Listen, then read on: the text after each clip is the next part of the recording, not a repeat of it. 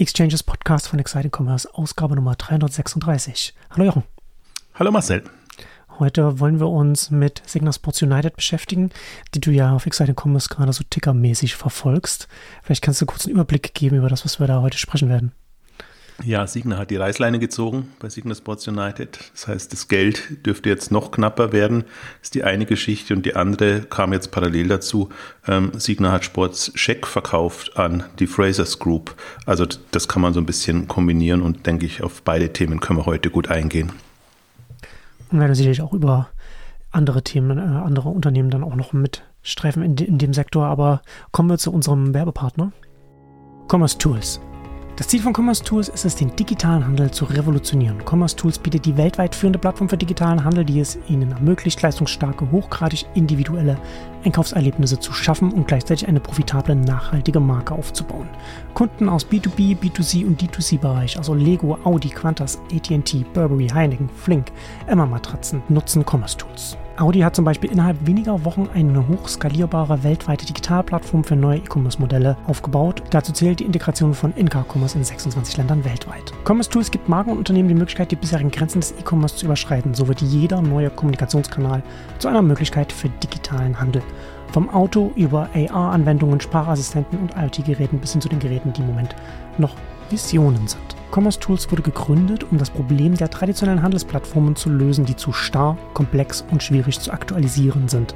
Commerce Tools setzt dem Geschwindigkeit und Flexibilität entgegen. Commerce Tools setzt auf Headless Commerce, also API First und echt Cloud Native.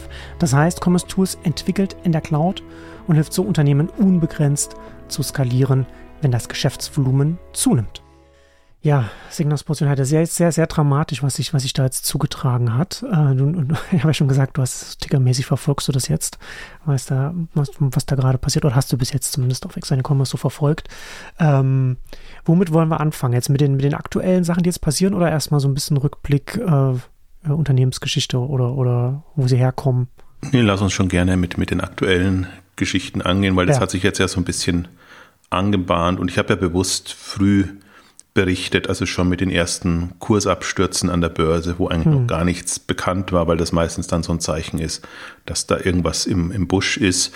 Und da kann man eigentlich, ähm, also kann man nicht mal spekulieren, sondern da ahnt man nur, da sind irgendwelche Leute, die dann Aktien abstoßen und ähm, aus Gründen abstoßen. Ich habe mich dann gefragt, warum eigentlich? Also es ist so niedrig bewertet. Ja. Eh, eh schon. Und wenn man darauf spekuliert, dass das jemand übernimmt oder dass da irgendwas passiert, stößt man es dann unbedingt ab oder selbst als dann die Meldung kam, ähm, also offiziellere Meldungen rauskamen, hat mich so ein bisschen gewundert, weil wenn es dann heißt, die wollen von der Börse, bin ich immer erst davon ausgegangen, ja, da müssen sie ja irgendeinen Preis zahlen. Ähm, jetzt habe ich aber festgestellt, es geht auch ohne. Also da lernt man momentan sehr viel dazu. Plötzlich kannst, kannst du so ein Unternehmen von der Börse nehmen und es ist nicht klar, was die Gesellschafter eigentlich bekommen. Und hm. das ist. Ja, das hat mich, das hat mich auch überrascht. Äh, hängt das dann, hängt das dann mit der, mit der Verteilung der Aktien dann, dann zusammen, dass es da ja, aber wenn man sieht, wie, wie, wie, wie, was für ein Drama das war, wenn, wenn XXX Lutz äh, Home24 ja. übernimmt oder andere ja. übernehmen, auch Mali Spoon, die Vorläufe. Das ist ja also ein bisschen länger gedauert. Ja, das hat, hat sich Jahr, Jahre gezogen. Also es mhm. waren jetzt keine US-Börsen, aber, aber auch bei den US-Börsen habe ich das noch nicht mitbekommen. Wir haben ja Blue Apron gehabt jetzt und auch andere gehabt, die übernommen wurden, aber die wurden dann, also die von der Börse genommen wurden, aber da war dann immer ein Übernahmeangebot da in irgendeiner Form. Also irgendein Kurswert, zu dem man die anderen abfindet. Aber da war ja nur, wir wollen nicht mehr notiert sein, weil es uns zu teuer ist. Ähm, und dann kriegen sie die Genehmigung, wir sind nicht mehr notiert und dann von heute auf morgen ist es nicht mehr an der Börse. Und das war eigentlich schon das, der, der, der erste Schritt und dann eben als, als diese Woche dann die Meldung kam, dass ähm, die Signa Holding die Kredite, eigentlich die versprochenen ähm, Kredite ähm, kündigt und ähm, sich, ich fand die Pressemitteilung auch so schön formuliert, dass, ich meine, ist ja alles ein, ein, eine Familie, sage ich jetzt mal, aber dass das Verhältnis bisher immer so gut war und Signa United quasi protestiert, dass ähm, die Signa Holding das macht, weil das eigentlich ein bedingungsloses Commitment war, da 150 Millionen nochmal zur Verfügung zu stellen und gar nicht so lange her und die Bestätigung jetzt im Sept ja. Ende September noch weniger lange her ist.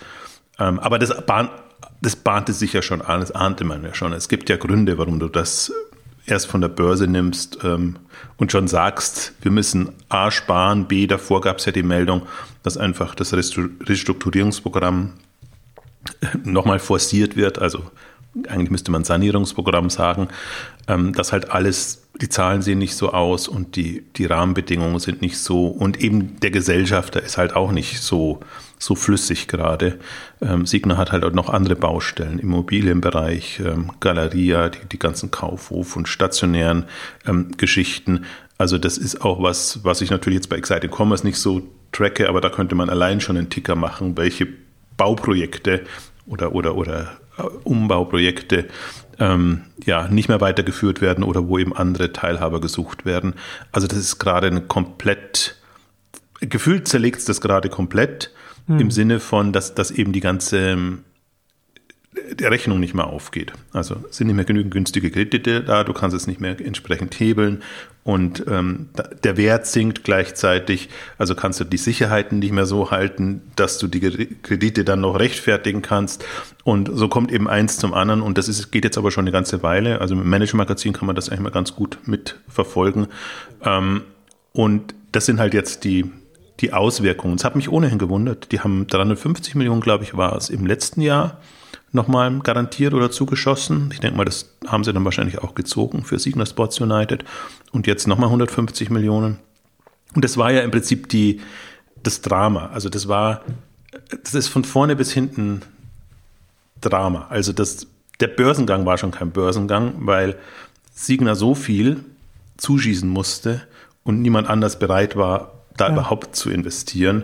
Und so hat sich das eigentlich dann immer fortgeschrieben. Also das war dann wird das vielleicht damit auch zusammenhängen, dass da, dass dann die Anteile dann vielleicht gar nicht so weit gestreut waren, obwohl es an der Börse, an der Börse war, äh, als, als Mantelgesellschaft. Auch wieder, auch wieder ein schönes Beispiel dafür, dass man, dass man bei so einem Mantelgesellschaft, Börsengängen, bei so Specs äh, sehr vorsichtig sein sollte, ob man da wirklich äh, mit, mit einsteigt, weil das ja ja auch wieder so an die Börse gegangen ist.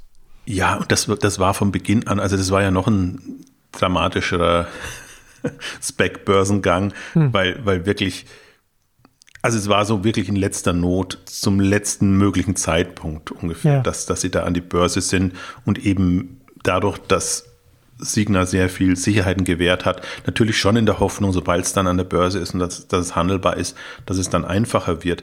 Aber allein davor schon, also deswegen an, an dem ganzen Beispiel, da könnte ich seit Jahren den Kopf schütteln und, und von einer Meldung zur nächsten den Kopf schütteln. Wir haben ja schon eine Ausgabe auch, auch gemacht, als als diese ganzen Zukäufe erfolgt ähm, sind. Ne? Und, und haben so ein bisschen gesagt, das wird Arcandur 2.0. Da einerseits der ganze stationäre Bereich, dann so ein bisschen, also was heißt bisschen, eigentlich schon viel, auch online. Ähm, Kann man mal dazu sagen, war die Ausgabe 209, die du gerade referenzierst, von November 2018. Ja, also fünf, fast fünfjähriges jetzt. Und das war schon Kopfschütteln. Also mhm. das Kopfschütteln hat bei mir schon begonnen, als ich gehört habe, dass Fahrrad.de an Signer geht. Also das ist schon, das ist schon schade, sagen wir es mal so, ganz, ganz neutral formuliert, hm. weil, weil Signer hat halt, ist halt eine Immobiliengesellschaft, ne? hat, hat im Grunde hohes Interesse an Immobilien, aber in Anführungszeichen keine Ahnung, ist jetzt ein bisschen fies formuliert, ein bisschen übertrieben, äh, von Handel, geschweige denn von Onlinehandel. Und diese ganze Aufstellung und auch die Leute, die sie dann geholt haben und wer das managt und wie das gemanagt wird, dann hat man mitbekommen, wie, wie, das glaube ich hat dann vorher schon begonnen, wie bei Fahrrad.de ein Gesellschafter nach dem, äh, ein, nicht ein Gesellschafter, ein Geschäftsführer nach dem anderen gewechselt hat. Da ist ein Personalkarussell hm. unglaublich und da haben sie ja auch im Februar dann ein, sind Februar war es oder Anfang des, dieses Jahres oder Ende letzten Jahres sind Sanierungsspezialisten jetzt wirklich geholt, der jetzt ja auch äh, quasi aufgestiegen ist in die Dachgesellschaft Signa Sports United und dann eben da, also dem, dessen Aufgaben sind endlos. Er kann sich da, also kann sehr viel sanieren, sage ich jetzt mal, um, also sanieren heißt eben sparen und, ähm, und das Ganze wieder in eine, in eine Situation zu bringen, sodass es managebar ist. Und dann zum Börsengang die Übernahme von Wiggle Chain Reaction, einem britischen ähm, Fahrrad.de, sage ich jetzt mal, oder Fahrradspezialisten, der aber, um den es, also ich würde jetzt gar nicht sagen, dass es um Fahrrad.de schlimm stand, muss ich ein bisschen aufpassen, aber der immer ein schwieriger Fall war. also alle haben natürlich durch Corona erstmal profitiert und standen jetzt so gerade in diesen Jahren 2020, 2021 dann wieder besser da.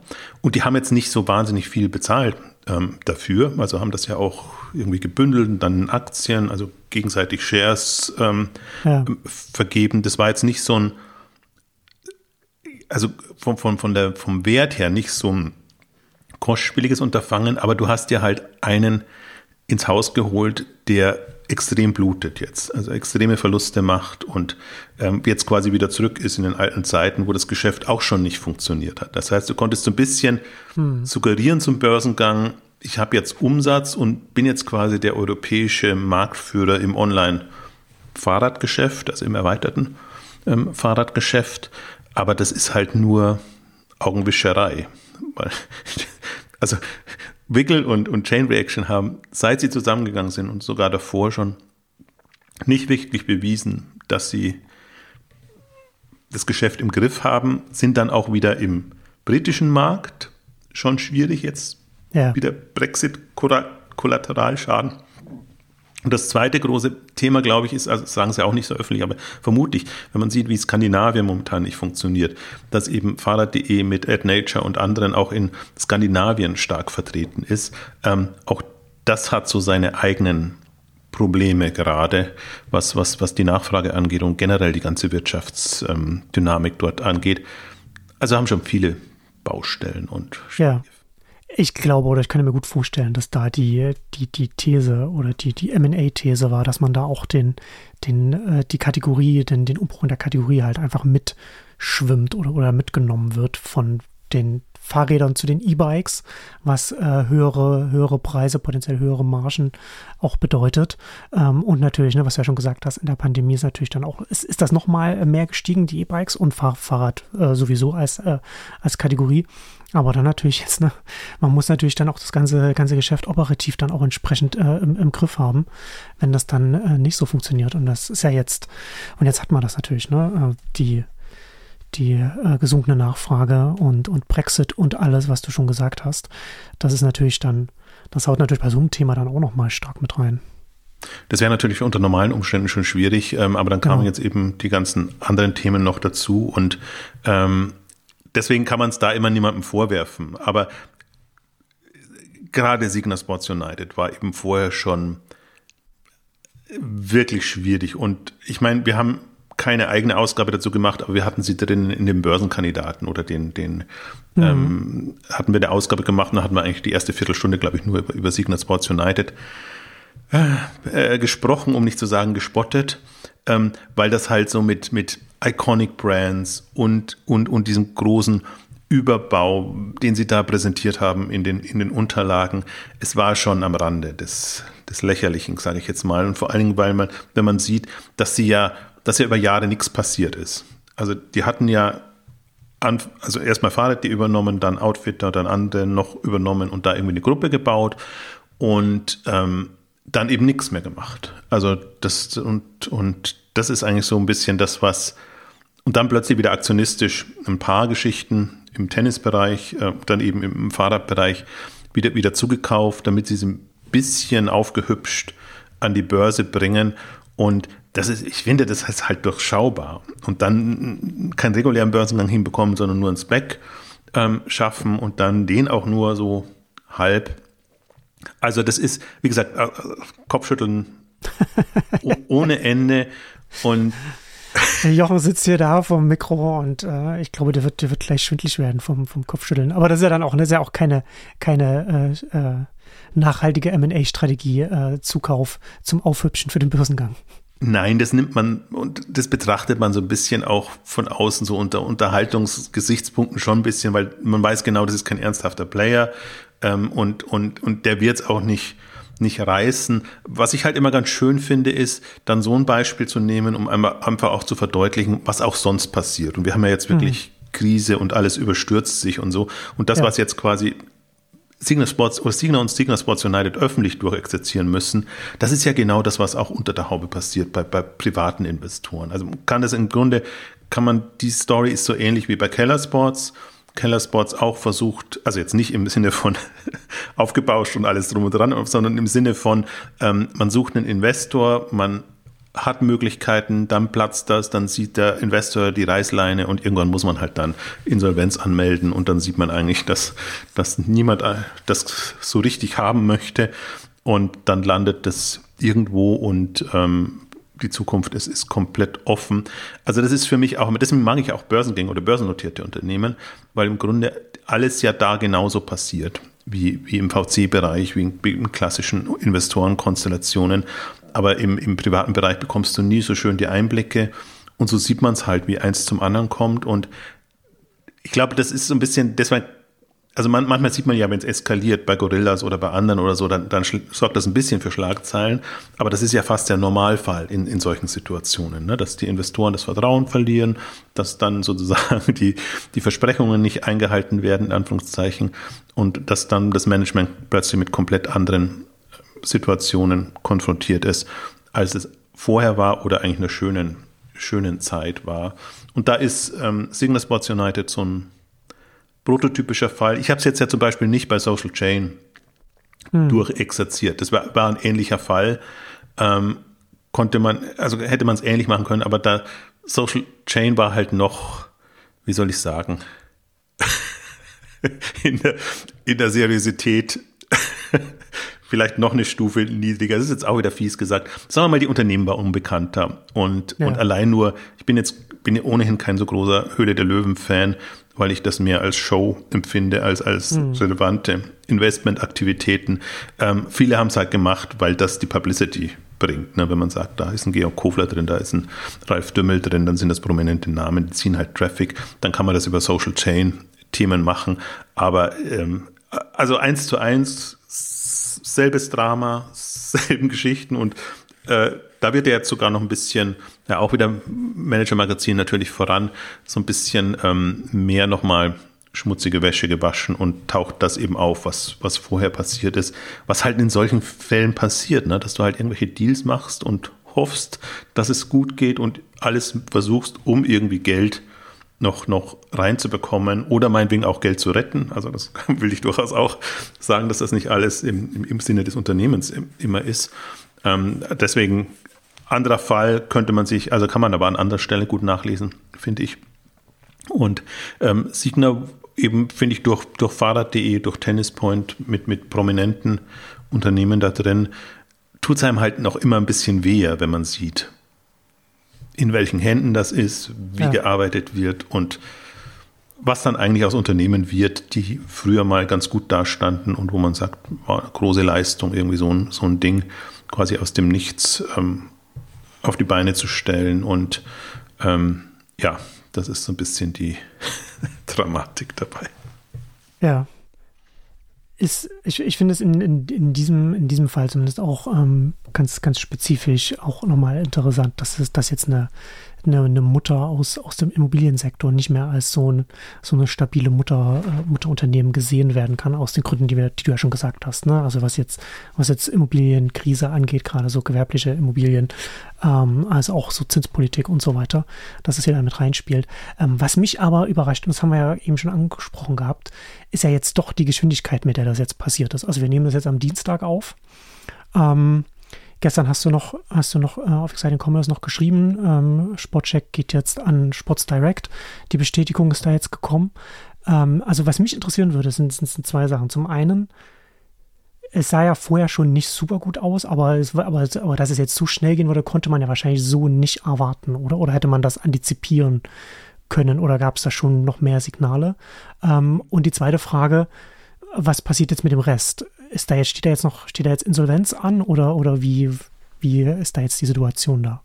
Das ist die große Frage. Also das ist, ja, wie, wie überschlagen sich Ereignisse? Also das kann man immer nie absehen, aber man sah schon sozusagen, dass die, dass die Einschläge schneller und näher kommen. Also insofern gucke ich schon immer. Aber das war ja jetzt schon nochmal auf der Überholspur, ne? Von der Börse, von der Börse nehmen bis zu jetzt schon der, der dem ersten abgeben.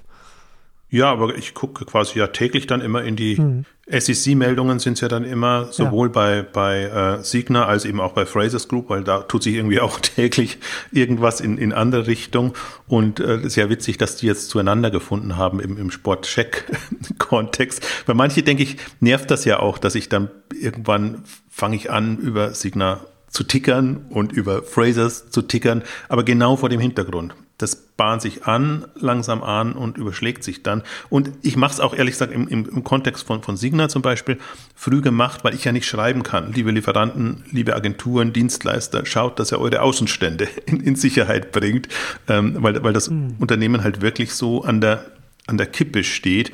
Und das soll ja eigentlich auch so ein bisschen ein, ein Signal sein, dass die, die einfach dann auch mit den Unternehmen arbeiten, vielleicht hellhörig werden. Ob sie bloß was tun können, weiß ich nicht. Aber ähm, also kann man nicht so sehen. Die zweite Frage habe ich jetzt leider äh, ähm, vergessen. Also, dass, dass sich so eine Dynamik kommt, hätte ich jetzt nicht erwartet, aber andererseits, was, was, also irgendwas muss passieren. Also, die haben hm. so schnell die Reißleine gezogen, von der Börse zu gehen. Und ich hätte jetzt nicht erwartet, dass, dass, äh, dass die Geldzahlungen gestoppt werden oder sagen wir mal die, die Geldgarantien ja. Äh, nicht mehr da sind. Das, da dachte ich eigentlich, dass sich die schon noch treuer werden, dass die irgendwie einen. Aber das, einen, aber das meine ich ja, ne? Diese, dass da die Stabilität dann äh, wahrscheinlich auch bei der Muttergesellschaft einfach so, dass es da vielleicht auch schon dramatischer äh, ist, als man, als man das, als man das von außen äh, sieht, dass dann, dass dann so dramatische Schritte innerhalb so kurzer Zeit dann gemacht werden. Entweder das oder es ist wirklich Show, dass man sagt, wir haben einen Plan, aber wir müssen das jetzt halt so durchspielen. Und dann muss sich halt eine, eine Signer Sports United aufregen, dass die Signer Holding da die, die Reißleine zieht. Gleichzeitig aber hat man, also ich kann mir nicht vorstellen, dass das, dass das so, soll ich sagen, dass man sich da so, ähm, also so eins zum anderen kommt, sondern ich denke mir schon, bevor man da das Ding von der Börse nimmt, dass man irgendwie eine Idee hat, okay, wir müssen jetzt bestimmte Sachen einstampfen, müssen bestimmte Dinge verkaufen mhm. ähm, und, und dass man vielleicht auch schon Gespräche geführt hat und ähm, so eine grobe Idee hat, wo das hingeht. Ähm, ja. Und das, da bin ich dann immer nicht sicher. Also, weil das eine ist ja formell, was sie halt machen müssen, und das andere ist der Plan, sage ich jetzt mal, was, was, was wirklich dahinter steckt. Verfolgt, ja. Und da glaube ich schon, dass sie sehr pfiffig sind. Also die, ja. die ganze, also unter ja. Deal, Dealmaker-Gesichtspunkten würde ich Signa jetzt schon einiges zutrauen. die, der, äh, der, die zweite Frage äh, war, ähm, was dann jetzt mit dem Rest des Konstrukts passiert, ob da jetzt Insolvenzen oder, oder was da jetzt, was man, womit man da jetzt rechnen kann. Also ich gehe schwer davon aus, wenn ich das Ganze dann zumindest teile, die halt, also gerade die britischen Ableger sind für mich wirklich, äh, hm. das sind halt Fässer ohne Löcher. Ich würde jetzt gar nicht mal unbedingt so Richtung Fahrrad.de und Tennispoint zielen, wobei halt nicht klar ist, wie es um die steht. Ne? Die haben ja seit, seit äh, Quartalen jetzt keine Zahlen mehr veröffentlicht und haben das schon rausgezögert. Und meine Unterstellung war ja eigentlich immer, dass das ein Grund ist, dass sie da ähm, sich jetzt mal von der Börse zurückziehen oder generell da einfach nicht noch mehr Einblicke geben wollen. Sie haben nur eine quasi Alarmmeldung rausgegeben. Das ist noch schlimmer als, als es bisher schon war. Also als es zu deren Halbjahr ja. veröffentlicht haben. Aber keinerlei, also nur, dass sie das, was sie da ausgegeben haben, eben nicht halten können an, an Plänen, aber jetzt nichts weiter. Und das ist ja auch immer eine, du willst ja auch nicht unbedingt Pferdescheu machen, dann, indem du dann so wirklich dramatische Zahlen gibst. Und eigentlich müssen sie dramatisch sein, weil was so, also die, die Briten müssen ja immer zeitnäher, etwas zeitnäher veröffentlichen oder veröffentlichen eigentlich auch ganz gute Zahlen, und, und was da so über Wiggle und Co. veröffentlicht wurde jetzt an Verlusten. Also müssen im, im 100 Millionen Pfund Bereich, also im neunstelligen Bereich dann irgendwie sein, was ich jetzt so am Rande mitbekommen habe und gelesen habe. Also ich glaube halt, dass das, was sie sich da ins Bein gebunden haben, schon ein bisschen auch eine, eine Hürde ist. Ach, ich muss noch, ich muss das einfließen lassen als Anekdote, weil gestern habe ich auch mal geguckt, was noch an Zahlen zu finden ist von mhm. Ähm, Signal Sports United gibt es ja die Geschäftsberichte, gehen aber nicht ins Detail. Mich hat eigentlich Internetstores interessiert. Und die haben ähm, quasi noch vor dem Börsengang das letzte veröffentlicht. Und da fand ich so schön, weil es auch zeigt so ein bisschen, wie, wie Unternehmen ticken. Ähm, als die ihre Zahlen veröffentlicht haben, haben gesagt, an 213 Tagen des Jahres konnte ein Tagesumsatz von mehr als einer Million Euro, an 47 Tagen von mehr als zwei Millionen Euro ähm, erreicht werden. Und der höchste Wert Tagesumsatz im, im Geschäftsjahr 2020, 2021, also Corona-Boom-Jahr, war 3,5 Millionen Euro. Ähm, also da siehst du schon, wie sie, wie sie auch ihr Geschäft ähm, quasi steuern oder, oder in die Richtung gehen. Und ähm, ach so, Gesamtumsatz war da, ähm, oh, das weiß ich jetzt nicht mehr auswendig, ähm, auch 350 oder jetzt habe ich so die, die Sportcheck-Zahlen bei mir im Kopf. Ähm, nee, es waren, glaube ich, über 400 Millionen ähm, Umsatz, die sie da in dem Jahr gemacht haben. Aber das war das gute Jahr. Und dann haben sie jetzt hm. ja mit Überlegern zu kämpfen. Und gleichzeitig sagen sie da, aber sie haben in Corona nicht so geboomt, weil sie nicht wirklich so die Fahrräder, was du vorhin erwähnt hast, Fahrräder und E-Bikes ähm, verkauft haben, sondern eigentlich mehr andere Sachen. Wobei hm, in den okay. Internetstores nicht nur Fahrrad drin ist, sondern auch der Outdoor-Bereich. Und und, und, und solche Sachen. Also ich habe nur, ich habe mir nur eigentlich ein Bild machen wollen, aber du findest jetzt natürlich nur die guten Jahre. Ja. Und, und ein bisschen alles, was halt um Covid an, an Aktivitäten da war. Ähm, und ja, aber ich fand das, fand das, das findest du kaum in dem Geschäftsbericht, sozusagen, so auf Tagesbasis dann mal die Umsätze.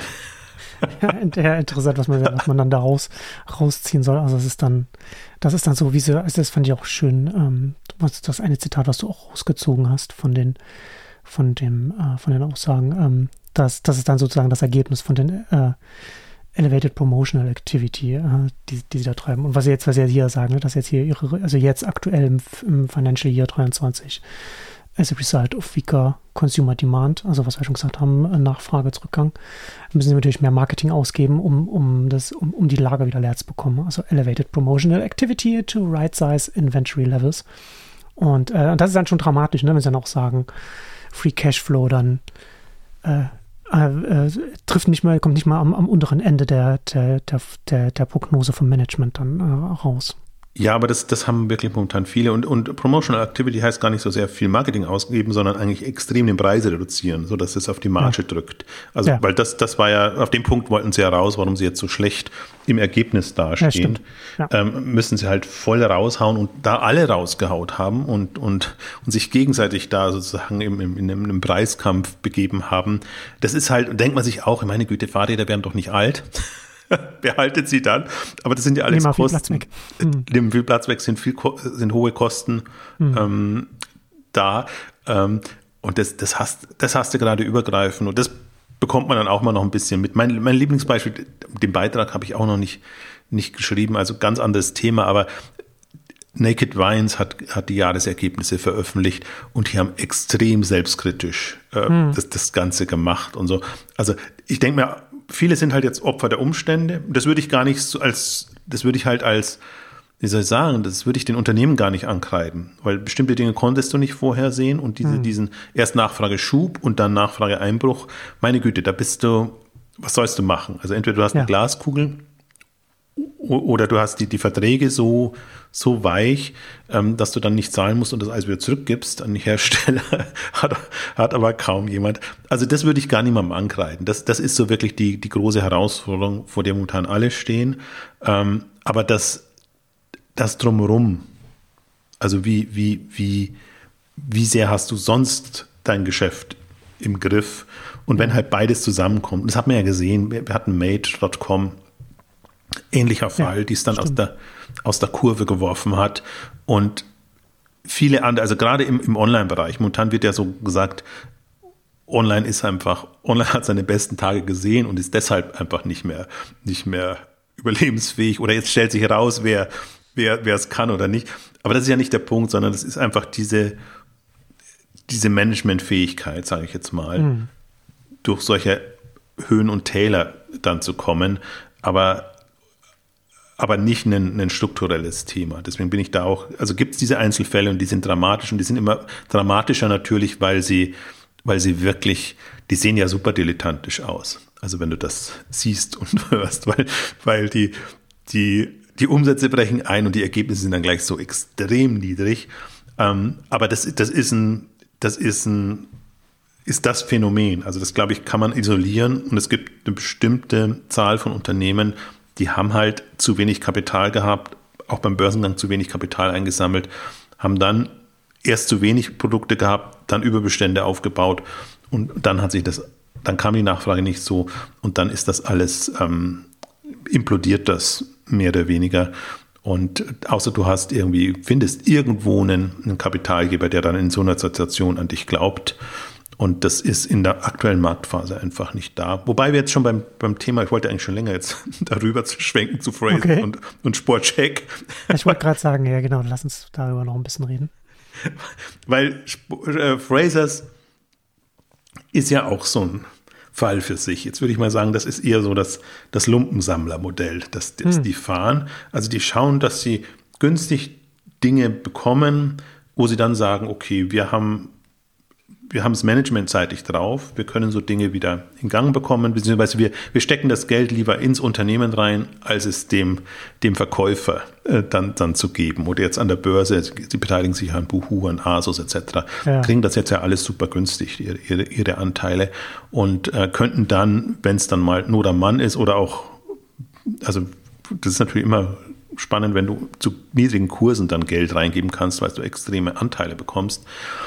Also dafür, also so tickt dann Fraser schon, dass sie etwas nicht nur übernehmen, um es zu haben, um es dann pleite gehen zu lassen, sondern schon zuschlagen, wenn sie ein Schnäppchen sehen.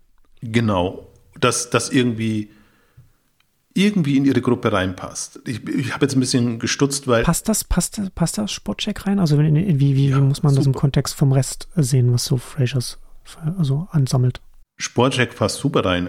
Meine große Fragezeichen war jetzt zum Beispiel bei AO, wenn sie so ein AO haben, hm. eine große Beteiligung gemacht, wie das reinpasst in so ein, nee, die haben Sports Direct und wirklich groß mhm. präsent als, ja. als im Grunde noch stark stationär verankerten Player, eher im günstigen Bereich. Ähm, also deswegen bin ich gespannt, wie, wie, wie Sportcheck und, und, und Sports Direct passen eigentlich nicht zusammen, weil ähm, Sportcheck ja eher im, ja, gehobenen kann ich auch nicht sagen, aber sagen wir mal nicht im, im Discount-Bereich ist. Hm. Ähm, aber die Standorte sind super. Und wenn du dir anguckst, speziell Sports Direct zum Beispiel in, in London, weiß ich es halt hauptsächlich, aber ich denke mal landesweit, das sind schon in den Fußgängerzonen und an prominenten Orten, ähm, wo halt viel, also super, gün na, super günstig haben wir auch, aber günstige und dann eben auch so Eigenmarken oder sagen wir mal, verflossene Marken, die sie günstig eingekauft haben, die dann eben über die Läden, über die Ketten entsprechend vertrieben werden. Und ähm, so bleibt es, also es ist alles aus einer Tasche quasi. Also sie sind die, die Produzenten und ähm, haben, lassen das quasi unter dem, weiß nicht, Diadora oder, oder ein paar so Italien, alte italienische Marken. Manche haben sie auch immer wieder verkauft. Deswegen, wenn ich jetzt die Beispiele sagen, müssen die nicht hundertprozentig drin sein. Ich glaube, Lonesdale ähm, gehört dazu. Also alles so ein bisschen Marken, die, die so ihren Zenit überschritten haben, die man aber noch kennt und ähm, die dann neben bisschen Adidas und Nike ist dann schon auch drin, ähm, aber, aber äh, günstig verkauft werden und das also so ist zumindest sind die Läden, die ich kenne und, und das so, als ich mich mal intensiver mit Sports Direct befasst habe, jetzt auch schon mindestens fünf Jahre her, war das quasi ihre Strategie und dann passt Sportcheck nicht rein. Ähm, aber die, die Standorte, also gerade wenn ich jetzt, wenn ich Münchner Innenstadt, Kaufinger Straße, da ist der Sportcheck und der kann sich nie und nimmer rechnen. Da ist ein TK Max jetzt daneben und hm. Sportcheck. Und das war ihr. Das ist schon ganz schön, ganz schön Diskrepanz. ja, ja, aber da passt dann Sports Director so schön dazu. Ja. Und ich, ich denke mir, da waren sie super stolz, weil das war ihr Flagship Store ähm, mal geplant und ist ja auch hm. im Grunde super schön, aber auch überdimensioniert und, und ja, von der Inszenierung schon okay, aber ich, das kann nicht, glaube ich, nicht just, dass sich speziell der, der Laden dann auch wirklich so rechnet. Schmunzeln musste ich, als, als ich jetzt gelesen habe, sie 350 Millionen Umsatz und weil Otto hat Sportcheck ja schon immer als Online-Player quasi verkauft, der 80, 90, 95, also wenn man das irgendwie hochgerechnet mhm. hat, des Umsatzes online macht. Und von Online-Umsätzen war jetzt gar nicht die Rede, sondern war von 34 ähm, Standorten die Rede, die mhm. jetzt ähm, noch da sind und übernommen werden. Muss ich das ja so vorstellen, dass das mit Karstadt Sport kombiniert wurde, ähm, aber dann eben in, in also manche Karstadt Sportläden wurden eingestellt und glaube ich andere umbenannt, wobei ich, ich kann da immer nur für München sprechen. Also in München haben sie einfach zugemacht, ähm, weil, weil, die auch, weil der auch in der Kaufingerstraße war, im, in, in, in der Fußgängerzone. Und dann wurden aus den Zweien einer und Sportcheck ja. hat, hat überlebt. Also das ist was, was mich, das hat mich fast noch mehr überrascht jetzt in der, in der aktuellen Phase ähm, als das andere, weil das andere war jetzt irgendwie schon so im, im Werden. Aber das am selben Tag quasi, wir kündigen die Kredite für Signal Sports United und gleichzeitig schließen wir den Vertrag mit, mit der Frasers Group, dass wir mhm. das abstoßen. Ähm, alles Sport und dann denke ich mir, dann ist dann doch irgendwie ein, ein Plan dahinter. Also das wird halt jetzt aufgeräumt und, und, und abgestoßen. Ich habe dann gleich nachgeguckt, was ist jetzt in dieser, dieser, muss man dann immer gucken, in welcher Untergesellschaft ist es dann drin. Also die ähm, Sportcheck hing, hing, kam jetzt auch in der Pressemitteilung unter der ähm, Signa Department Store GmbH. Da hängt dann auch noch das wunderbare Galeria, irgendwie immer noch nach diversen hm. Pleiten, und Dress for Less und Hood.de hängen da noch drunter. Und jetzt bin ich mal gespannt, was aus den letzten beiden dann wird. Ähm, also ich gehe halt davon, also ich glaube nicht, dass sie bei Sportcheck so wahnsinnig viel Geld bekommen haben, sondern die haben halt ein Problem los. Ähm, und ja. die, die anderen sind jetzt auch nicht, also passt jetzt alles nicht mehr so zusammen. Und ich glaube, es geht eher wirklich ums Überleben und dann geht weg, was weg muss. Und auch bei Signal Sports United haben sie ja ohnehin schon gesagt, da stehen einige zur Disposition. Wenn sie keinen Käufer finden, werden bestimmte eingestellt. Also kann man davon ausgehen, egal, Tennispoint, äh, Fahrrad.de und die, die Outdoor-Bereiche oder so, dass wahrscheinlich, wenn sich jemand dafür interessiert und je nach Bewertung dann Geld auf den Tisch legt oder eben auch nicht, ähm, dass man da sehr gut äh, gerade ein Schnäppchen machen kann und da auch würdest da, du da. Würdest du da von den Sachen, die da jetzt bei Signal Sports United jetzt noch, sag ich mal, noch verfügbar sind oder da noch da sind, würdest du irgendwas herausstreichen, wo du sagst, das ist, das findest du ganz interessant oder zumindest von den Zahlen her, also soweit man das weiß oder Ne, ich finde das ganze, was heraussticht. Das ganze deutschsprachige Geschäft, ähm, also was unter Internetstores hm. läuft, durchaus interessant, ist halt alles eine Preisfrage. Ja. Jetzt, ne? Du weißt nicht, was, wie viel du noch nachschießen musst oder reinschießen musst. Wie gesagt, da ist ein Sanierungsspezialist jetzt am Managen. Mhm. Das ist ja nicht ohne Grund. Mhm.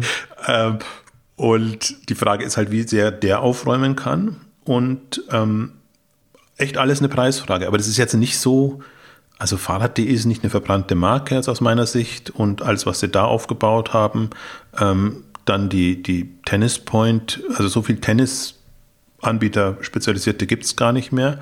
Aber auch Tennis Point hat sich amerikanische zugekauft. Was ich halt ich glaube, es geht eher um die internationalen Sachen. Deswegen sagen sie auch immer in, in ihren Strategiegeschichten Back to the Roots. Wir fokussieren uns auf unsere Kernkompetenzen.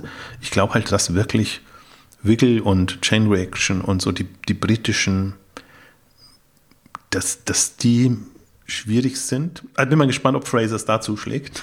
Das ist hm. ja wieder ihr Heimatmarkt und eigentlich sind sie ja, ja. sehr eher auf den Heimatmarkt fokussiert.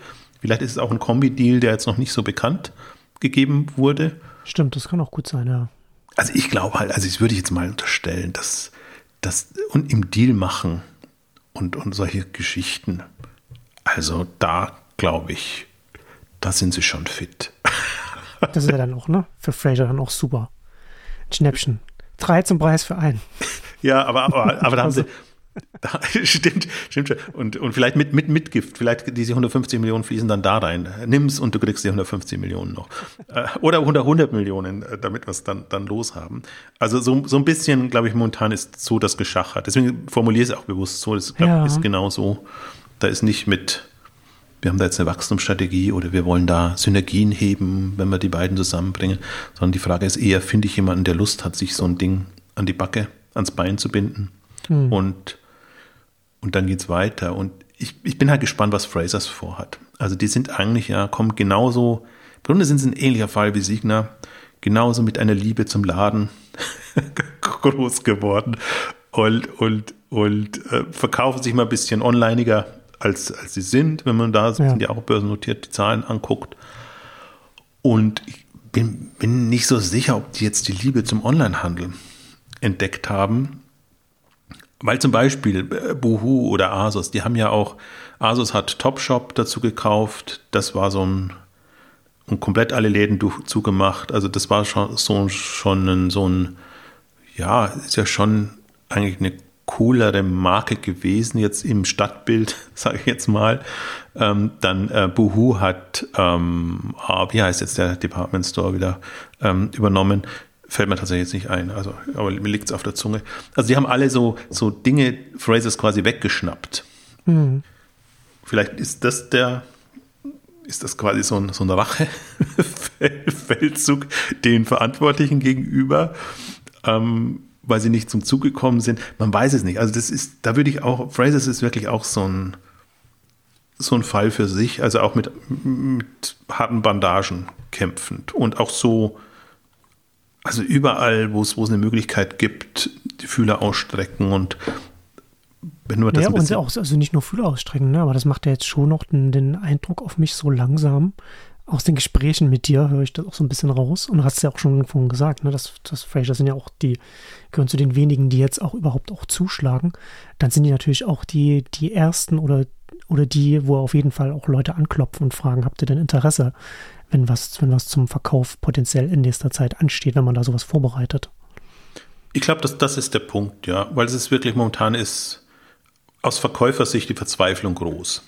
Genau. Also, weil das ist nicht alles schlecht, was angeboten wird. Und die Bewertungen sind nicht alle so, dass man jetzt den, den wirklichen Wert da, da repräsentiert sieht. Ähm, sondern, also wir haben, ich will jetzt fast nicht das wiederholen, was wir in, in Glory Insights haben wir noch eine Ausgabe dazu gemacht, jetzt zum achten hm. ähm, Glory-Jahr, wo wir auch so ein bisschen gesprochen haben. Und die Bewertungen sind schon an der Börse gerechtfertigt, weil sie jetzt nicht mehr auf, auf Umsatz und Umsatzdynamik, sondern auf, auf Ergebnis gemünzt sind, aber halt sehr kurzsichtig. Was die Börse hangelt sich da halt von Quartal zu Quartal und momentan sind die Zahlen nicht besser. Und das Interessante ist, viele haben ja ein Ergebnis, aber das ist halt nicht so groß, damit man jetzt eine riesige Bewertung rechtfertigen kann. Mhm. Ähm, aber ja. der, der, die Wachstumsfantasie ist halt komplett raus. Und ist, die werden wirklich alle als Pleitekandidaten gerade gehandelt, obwohl sie eben, obwohl jetzt gerade, glaube ich, mehr profitabel arbeiten also mhm. EBITDA, auf EBITDA-Ebene profitabel arbeiten, mhm. denn je, weil die alle ihre Spar Sparprogramme durchgezogen haben und versucht haben, ihr Cash, ihren Cash-Abfluss so gering wie möglich zu halten. Also da kann man ihnen nichts vorwerfen. Das ist so fast so, für mich so fast so überraschend, wie, wie, wie man den Hebel dann umlegen konnte und dann doch eigentlich das, was man ja allen immer unterstellt hat, online kann nicht profitabel, das dann, dann Richtung Profitabilität hinbekommen. Klar, du hast kein Geld mehr für Marketing und das Wachstum bremst ja komplett aus. Aber deswegen sind das wirklich alles Schnäppchen gerade, die da sind. Aber niemand ist bereit, also bis auf Frasers, ähm, so wirklich und einige, mhm. der ein oder andere, der vielleicht ein bisschen spekulativer unterwegs ist, ähm, die Chance wirklich zu nutzen. Hast du da jetzt noch zu, zu Signa Sports noch, äh, noch was zu sagen? Sonst, sonst können wir vielleicht noch ein bisschen allgemeiner über den, über den Sportsektor sprechen, was sich da sonst noch so tut. Ja, lass uns das, das, das gerne machen. Ich glaube, die wesentlichen Punkte haben wir abgedeckt. Wir könnten jetzt noch ein bisschen in das, das Drama davor noch, noch, noch eingehen, aber das kann man, glaube ich, in der guten Agandor 2.0 Ausgabe gut. Verlinken, verlinken wir dann in den Show Notes. Da kann man noch mal einen Ausflug dahin. Ja, ich, ich, ich glaube halt, wir haben halt, das ist interessant. Der Eindruck entsteht also wirklich, der, mhm. der Sportmarkt, der ist, der am meisten unter die Räder gekommen ist. Aber ich, ich sage bewusst, der Eindruck entsteht, weil wir haben auch äh, Bergfreunde und wir haben auch andere Unternehmen, die super durchgekommen sind und die, mhm.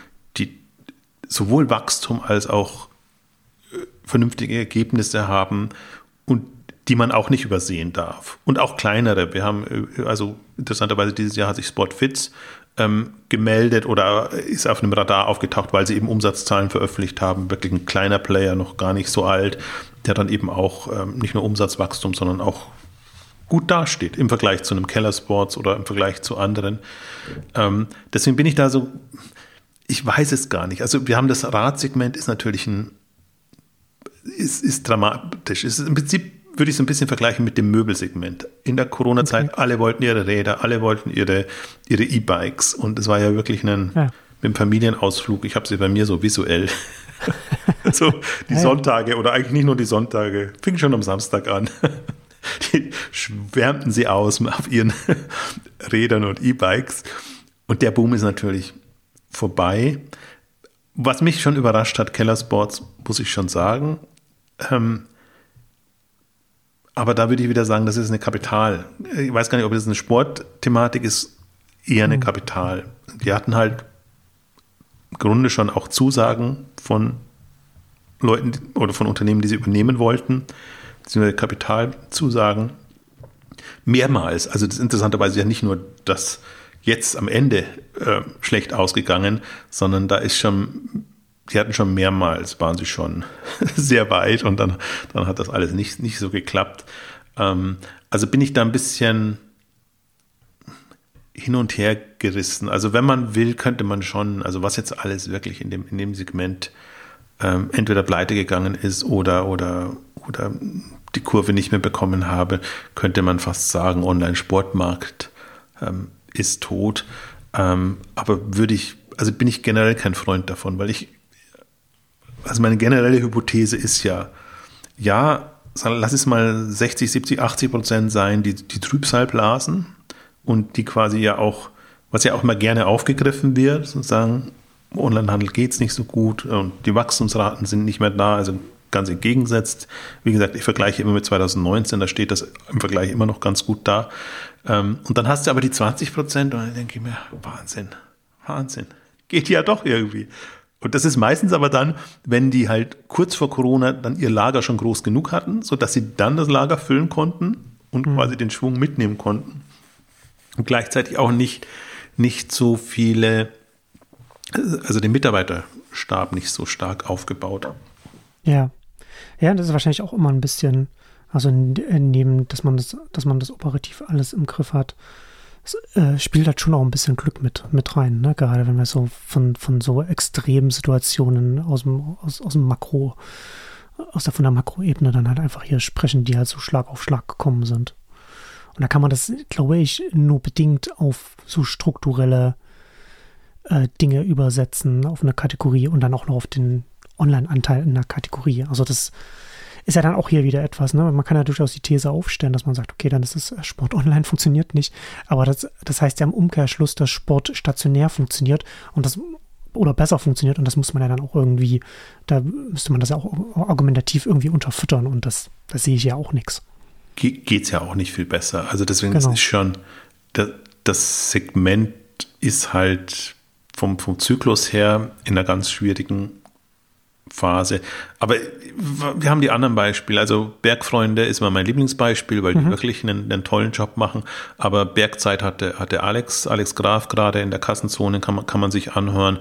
Die sind immer ein bisschen, im, im Vergleich stehen sie schlechter da, aber jetzt auch nicht so schlecht, dass, dass es da irgendwie ähm, kriselt. Dann eins meiner Lieblings, ähm, Fanatics, kommt zwar eher aus dem Sport-Fan-Bereich, aus, hm. aus USA, ja. auch die, was die an Deals bekannt geben und, und, und machen und tun, die sind halt nicht so im Fokus, die sind auch nicht börsennotiert, das heißt, man kommt da auch nicht so richtig ran. Ich versuche immer einmal im Jahr so die, zumindest die Umsatzupdate-Geschichte zu machen und dann kann man ja in die älteren Geschäftsberichte rein gehen, hilft einem gerade nicht sehr viel, weil die Geschäftsberichte, die man jetzt findet, sind eben so die Boom.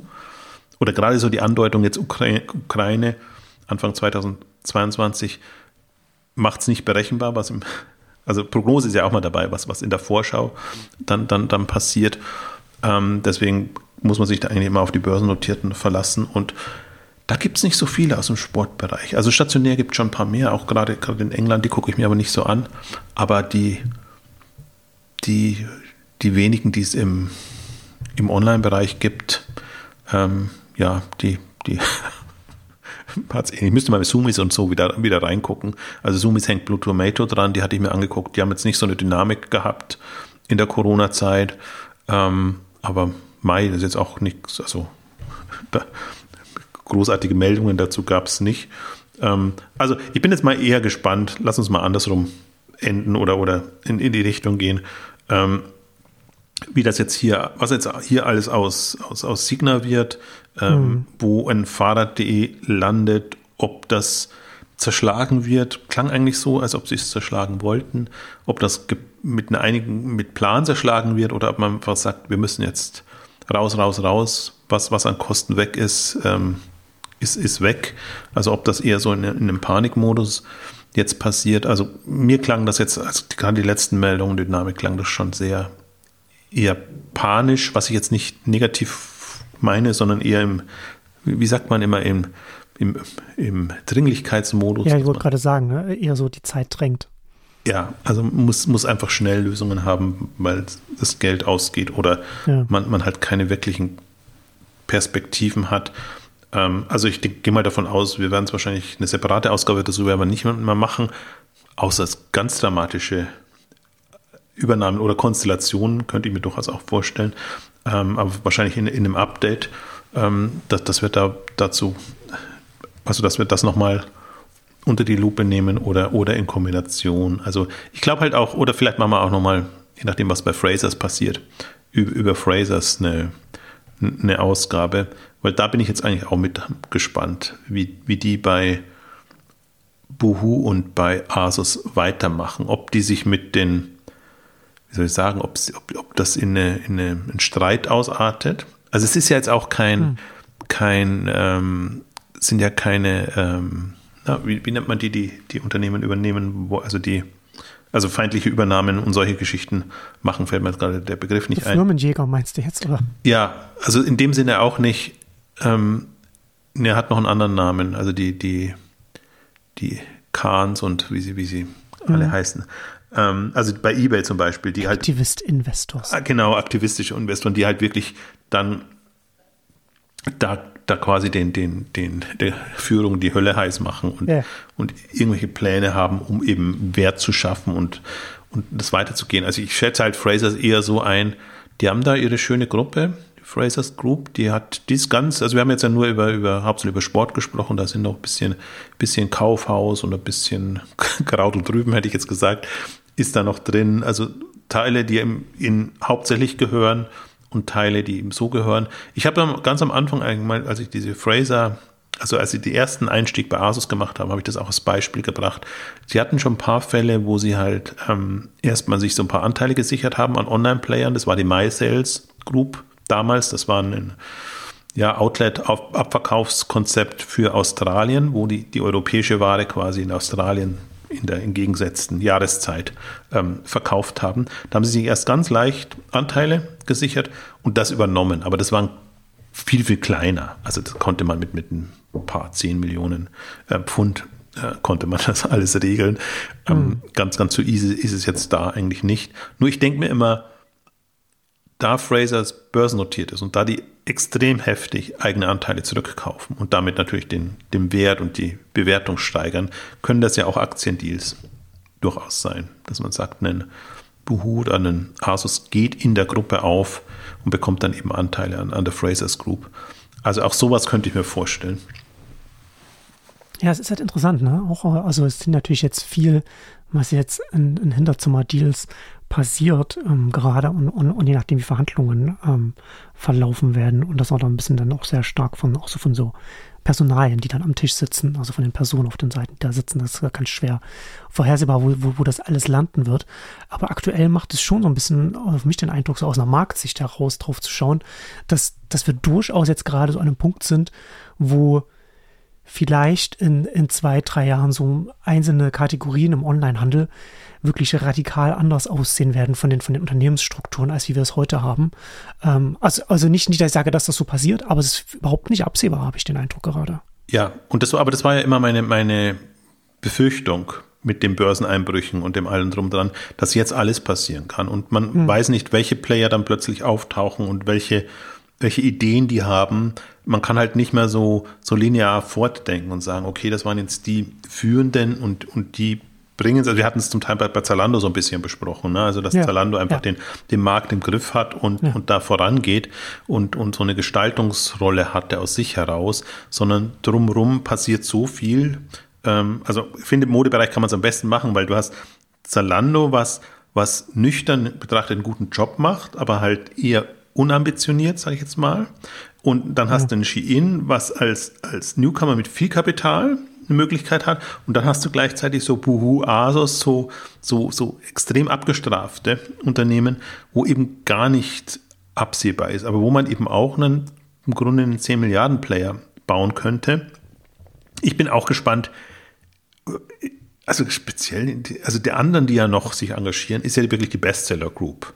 Mhm. Die war jetzt nicht so aktiv, aber das ist einfach noch immer eigentlich zu denen könnte man auch gehen, wenn man was zu verkaufen hat.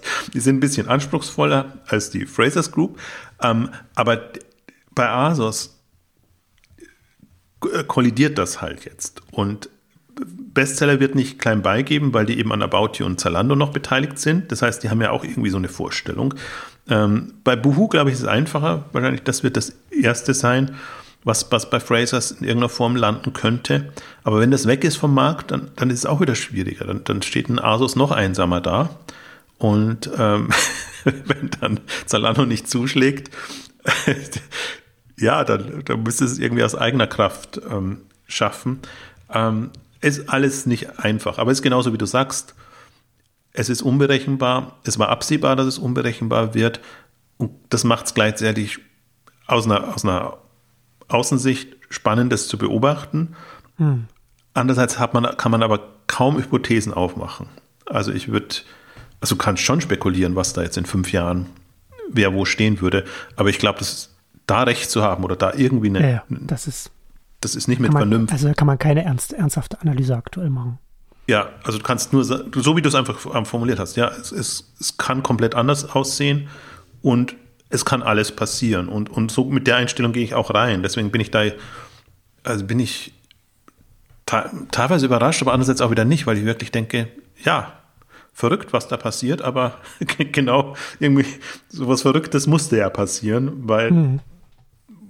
weil es momentan, ja, es ist echt eine wilde Zeit ähm, gerade und ähm, ich überlege oft, also ich bin ja immer so fünf Jahreszeiträumen denkender, mhm, ja, ja. Ähm, wie das in fünf Jahren aussehen könnte. Und das war halt von 2015 oder 20, fünf Jahre nach vorne geblickt war das ein bisschen einfacher. Da konnte man. Ja. ja. so kann man, da konnte, man so sagen. da konnte man es auch so ein bisschen an einzelnen Unternehmen festmachen. Aber haben die eine gute. Strategie und, und wie entwickeln sich die weiter? Und bei, bei MA-Geschichten, ähm, ja, wir hatten sie, also wir hatten, haben sie ja immer noch. Das, der andere, anderen M&A-Fall, der ja noch nicht in trockenen Tüchern ist, ist ja Farfetch und Jux Porté in dem, in dem Luxusbereich. Das, das ist eigentlich so momentan noch das. Das, das hängt, das hängt auch noch an der Luft. Das hängt dachte, auch das noch schon abgeschlossen. Okay. Nee, die haben sich die ganzen, ganzen Genehmigungen jetzt erstmal so, so hm. abholen müssen. Ja, das, und ja. in England haben sie sie bekommen, offenbar. Jetzt hm. hängt es noch in, in Deutschland. Und ja, weil das ist halt ein Riesen. Das ist ja, ja. International macht es ja dann auch immer alles nochmal schwieriger. Oder aufwendiger. Ja, und, und wahrscheinlich auch hängt es dann wirklich auch von den Einzelmärkten ab, ob sie irgendwo eine dominante Rolle haben. Ja. Also da genau. gehen schon im Grunde in Anführungszeichen zwei Schwergewichte zusammen, wobei das würde einzeln betrachtet sind sie keine Schwergewichte, sondern da hat so jeder seine eigenen Themen. Das ist immer, immer eine Frage der Marktdefinition. ja, eben, und da kommt es eben auf die Kartellämter an genau. und darauf, wie, wie die, wie die, ähm, die PR-Leute sind es nicht, aber wie die Lobby-Leute den Spin hinbekommen, mhm. dass sie sagen, nee, guck doch, es gibt noch so viel stationär in dem Bereich und so wie die Luxusgruppen sind wir nicht, wobei halt hier eine Luxusgruppe mit drin hängt, ne? die, die sich halt dann auch Anteile an, an Farfetch äh, ähm, sichert, also Richemont jetzt in dem Fall. Ähm, und, und so macht es das. Also ist schon ein komplexer Deal, aber der feiert jetzt bald, also anderthalb Jahre, glaube ich, hat er schon. Der, der, war aber, war aber so vorgesehen. Also ich glaube, ich haben gar nicht, haben gar nicht gesagt, dass sie vor 2024 da irgendwie ähm, ins, ins Operative gehen. Also jetzt in, in der, wie ich sagen, ins Management Operative gehen. Ich bin mal gespannt. Ich glaube, die anderen Deals, so die Seitendeals, dass andere die Technologie von Farfetch übernehmen, denke ich mal, das wird schon, könnte ja schon in die Wege geleitet äh, worden sein. Ähm, ja, also deswegen, aber das wäre jetzt wieder so ein bisschen ein das ist kein so Harakiri-Deal, sondern ein bisschen strukturierter nach vorne gerichtet. Also ein bisschen so Markt, auf Marktdominanz aus, ja. ausgerichtet. Haben wir, haben wir auch noch. Also deswegen, ja, wir werden auch wahrscheinlich wieder, wir werden noch eine Zeit lang uns mit M&A Themen befassen. Das ist jetzt auch nicht unsere erste Ausgabe. Ähm, wir mhm. haben ja so, wir versuchen es ja dann trotzdem immer so ein bisschen proaktiv zu machen. Das heißt ja, wir haben ja unsere Online-Champions-Ausgabe schon gemacht. Aber kann man ja mal nachhören, was mhm. wir da besprochen haben und was dann jetzt so an Dynamik kommt. Ähm, also da kann man eigentlich nur immer sagen, die Zeit ist reif jetzt für so MA-Geschichten. Ähm, aber man kann es nicht vorhersehen. Und andererseits, der Markt ist ohnehin noch zu jung. Und ich glaube, wenn man, wenn man ein bisschen ihn nicht ganz dran, ganz dran abschreibt, beziehungsweise dran glaubt, also es war auch so unser Tenor in, in den Glory Insights zum Beispiel, also man darf sich da nicht kirre machen, man muss es einfach nur strukturell angucken. Und auch da haben wir eine, die, die haben wir die K5-Besprechung auch gemacht. Also müssen wir nicht alles wiederholen, das, das hatten wir auch ja. schon äh, irgendwo diese, ja, dieses Überstürzte und, und diese sehr unterschiedlichen Dynamiken, die da momentan zum Tragen kommen. Genau. Und damit kommen wir zum Ende unserer großen Signa Deals United Ausgabe. Vielen Dank fürs Zuhören und bis zum nächsten Mal. Tschüss. Tschüss.